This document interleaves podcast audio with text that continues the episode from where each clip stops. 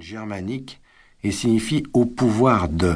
Quant au verbe qui en découle, abandonner, il renvoie à laisser abandon, expression de vieux français qui signifie qu'on laisse au pouvoir de quelqu'un d'autre ou de personne la chose, le pouvoir ou l'individu dont il est question. La définition du mot abandon donnée par le petit Larousse illustré est fait d'être délaissé, négligé. Laisser à l'abandon signifie donc laisser sans soin, en désordre ou sans protection. Les terres laissées en friche sont des terres laissées à l'abandon. Cet état peut se comparer à l'état d'abandon dans lequel une personne peut se retrouver, laissée sans soin, négligée, parce que l'autre se désintéresse d'elle. Le sentiment d'abandon. Se sentir abandonné par son mari, sa femme, son enfant, sa mère, son père, sa communauté ou ses amis signifie se sentir isolé, laissé à soi-même. Il est important de souligner que ce sentiment n'est pas une émotion et qu'il peut être plus ou moins bien supporté suivant la personne. Quand il est mal supporté, le sentiment d'abandon se traduit par une série de manifestations physiques et psychiques pouvant aller du simple serment de cœur à l'anxiété, de la dépression à l'agressivité.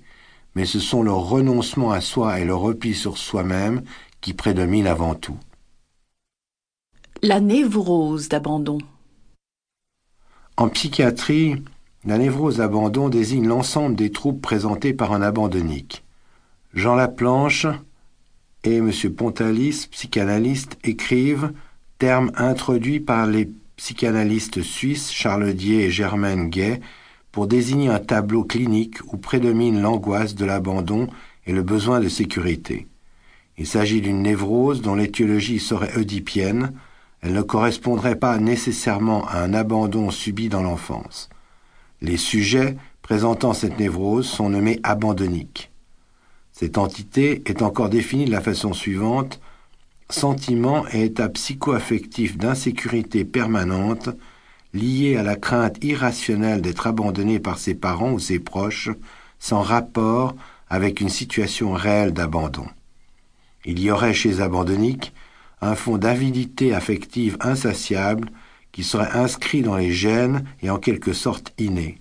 Cette avidité affective produira un mélange d'angoisse, d'agressivité réactionnelle et de dévalorisation de soi, se traduisant par je ne suis pas aimé parce que je ne suis pas aimable et elle aboutirait à ce que d'aucuns appellent une mentalité catastrophe.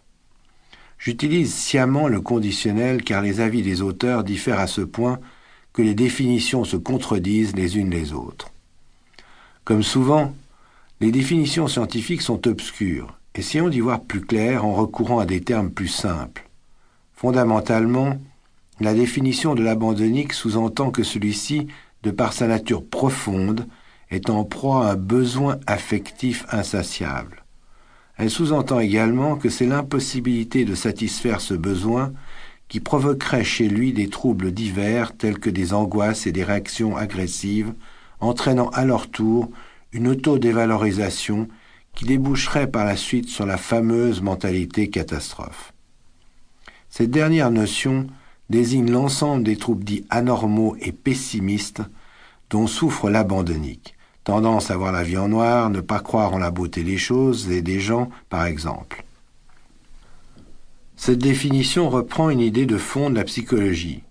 L'être humain qui souffre est anormal et parce qu'il est hors norme, il développe un ensemble de symptômes appelés un syndrome qui sont la preuve de son anormalité.